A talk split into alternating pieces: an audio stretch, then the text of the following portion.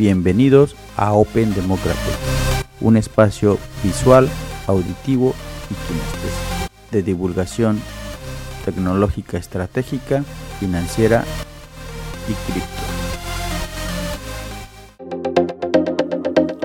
Desde Dallas, Texas, Bitcoin no es una moneda, es un criptoactivo o un activo digital. Los rendimientos pasados no aseguran rendimientos futuros. Todo el material compartido en este podcast es educativo y no representa un consejo financiero.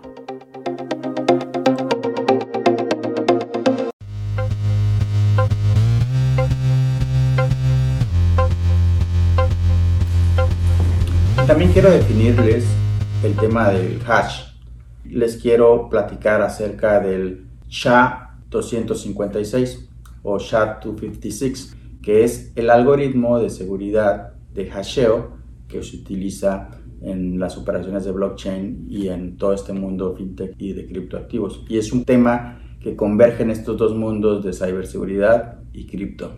¿Por qué se adopta este hash? Ya les platiqué la historia que empieza en 1993 con el hash 0, después se desarrolla el hash 1 y el hash 2 a partir de los 2002 y el 2007 el hash 256 que es precisamente el que utiliza blockchain. Todo ese desarrollo precisamente lo hace el sistema de seguridad nacional de Estados Unidos, el National Security Agency y pues les planteaba esa idea retadora y pues qué casualidad que eh, este seudónimo de Satoshi Nakamoto precisamente hace Bitcoin con el SHA-256, el cual fue desarrollado por la Agencia de Seguridad Nacional de Estados Unidos.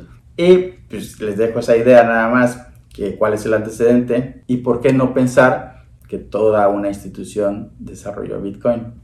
no lo sé. De hecho, quiero hacer un video de una analogía que estoy construyendo entre la especulación de quién es Satoshi Nakamoto y haciendo un comparativo con Shakespeare, que es un tema muy similar en el cual inclusive se menciona que Shakespeare no escribió sus obras. Estoy haciendo la tarea, estoy haciendo el comparativo de, por ejemplo, Hamlet, de Romeo y Julieta, y les voy a hablar un tema de criptografía ahí, precisamente que es el análisis del estilo. Pero no me quiero desviar, no me quiero desviar. Quiero platicarles también el tema de por qué el hash es súper relevante y es importante tiene ciertas características que quiero compartírselas de forma general y van a saber un poco más de criptografía y de ciberseguridad y van a entender un poquito el tema de trazabilidad y el tema de auditabilidad que tienen las cadenas de bloques de Bitcoin a través del mecanismo de blockchain. Y es precisamente que los hashes son determinísticos. Es decir, la misma entrada genera la misma salida a través de esa función de hasheo. Hasheo es un segmento, es un trocito de una palabra, de una operación. Y bueno, una de las características es que es determinístico el hash. La segunda característica es que es rápido en computar. Es decir, que el procesamiento de cómputo que se necesita para un tema de hasheo iba a depender también de las capacidades pues, de los sistemas de cómputo. Por eso es que para el criptominado existen estos circuitos ASIC o estos sistemas ASIC que realizan mayores operaciones y transacciones por segundo. Haremos todo un video para definir de forma digerible un sistema ASIC cuando hablemos más a profundidad de la participación de los mineros. Pero bueno, no me desvío, volvemos al tema de las características del hash. Ya hablamos que es determinístico, ya hablamos que es rápido en el procesamiento de cómputo. Y la tercera característica es, se dice que es pre-image resistance, es decir, que tiene ya una imagen resistente a los cambios para que no pueda ser alterado. El hash 256 es resistente a las coaliciones. Les voy a dar un dato geek de criptografía que en uno de los laboratorios de Google descubrieron precisamente, desarrollaron un sistema y generaron un algoritmo y una secuencia para hacer que el hash 0 y el hash 1 no fuesen resistentes a la coalición. Entonces es donde se dieron cuenta que tenían que también aumentar el nivel de seguridad e incrementar el nivel de registros. Esto también es muy geek, pero bueno, el que se utiliza en la actualidad en las cadenas de bloques es el hash 256 y que es precisamente hasta ahorita, de acuerdo a la velocidad de cómputo y a la capacidad de procesamiento de cómputo que se necesita para quebrarlo, es resistente a las colisiones, que es otra característica más, collision resistance. La quinta característica que les voy a mencionar es que tiene un efecto avalancha, es decir, ese efecto de las bolitas de nieve o bolitas de lodo que se van juntando y que se van haciendo más grande, bueno, ese efecto tiene el hash en temas de criptografía y es otro factor por los cuales pues, es utilizado en operaciones de Bitcoin. Una de las tesis y de las ideas de pensamiento es que precisamente el Internet no tiene una identidad auditable a través de los protocolos de TCP/IP, pero a través de la cadena de bloques sí va a tener una identidad trazable el dinero o Bitcoin o cualquier operación que se realice a través de la tokenización. ¿Qué es la tokenización? Es generarle valor a cualquier otra operación. Hablaremos de tokenización y de teoría de tokenización también en otros videos, no me quiero desviar, pero bueno, aterrizando al tema, esto es súper importante y súper relevante porque genera la identidad de las operaciones y es de ahí donde tiene el potencial gigante el mundo de blockchain, porque a través, precisamente nuevamente el tema de la tokenización, pues se le puede asignar un valor a cualquier operación que tenga este algoritmo de hasheo de 256 y que genere identidad y que pueda ser trazable y que pueda ser auditable y que hay algo que se llama non-repudiation. Non-repudiation es decir, lo traduzco así como decir generar la mm, responsabilidad de esa operación y alguien o, o algún sistema o alguna persona no puede reclamar y decir, no, es que yo no realicé la operación. Eso se llama non-repudiation, que significa que alguien no puede reclamar que no hizo esa operación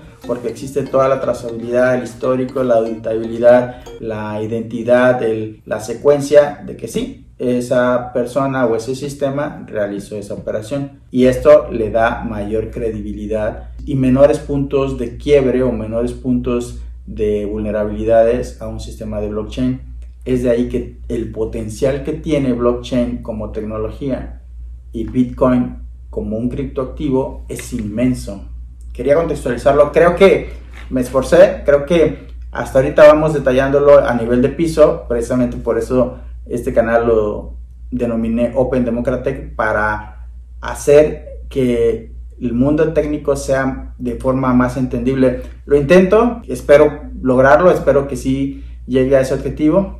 Y bueno, ah, también un comentario geek, algo que se me pasaba y quiero platicarles.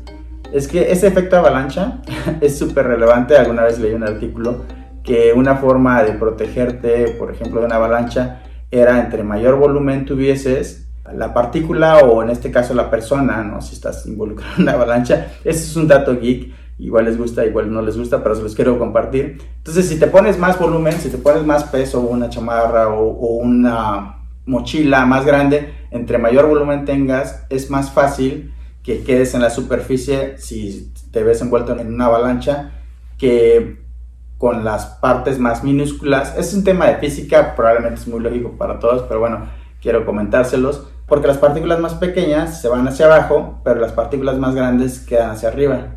Hice un análisis y lo leí hace muchos años, no sé dónde, pero bueno, lo leí y el ejemplo era precisamente, o la analogía era con una bolsa de cereal, que las hojuelas más grandes quedaban arriba y las hojuelas más pequeñitas por su pulverización quedaban abajo.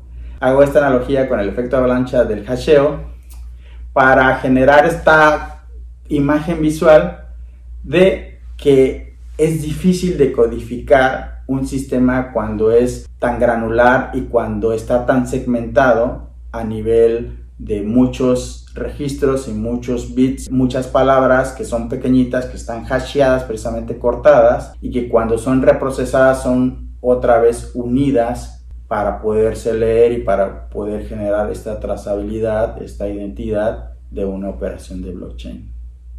Espero no haberme desviado tanto. quería hacer este tema más divertido porque me dicen que no me muevo mucho. Quiero solamente enseñar, quiero compartir, no pretendo cambiar mi imagen, pero sí quisiera también hacer un poco más entretenido el tema. Lo intento, eh, me esfuerzo un poquito para que el conocimiento técnico sea democratizado y llegue al alcance de mayores personas a las cuales les puede servir o están interesados para poder tomar decisiones un poco más objetivas. Espero les haya gustado el video, este podcast y esta comunicación. Mi nombre es Mario Meraz y no haché en este video o este podcast.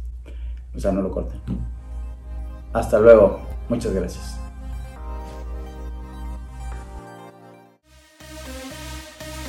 Bueno, esto ha sido todo por hoy. Bloque a bloque, bits a bits, Open Democratic.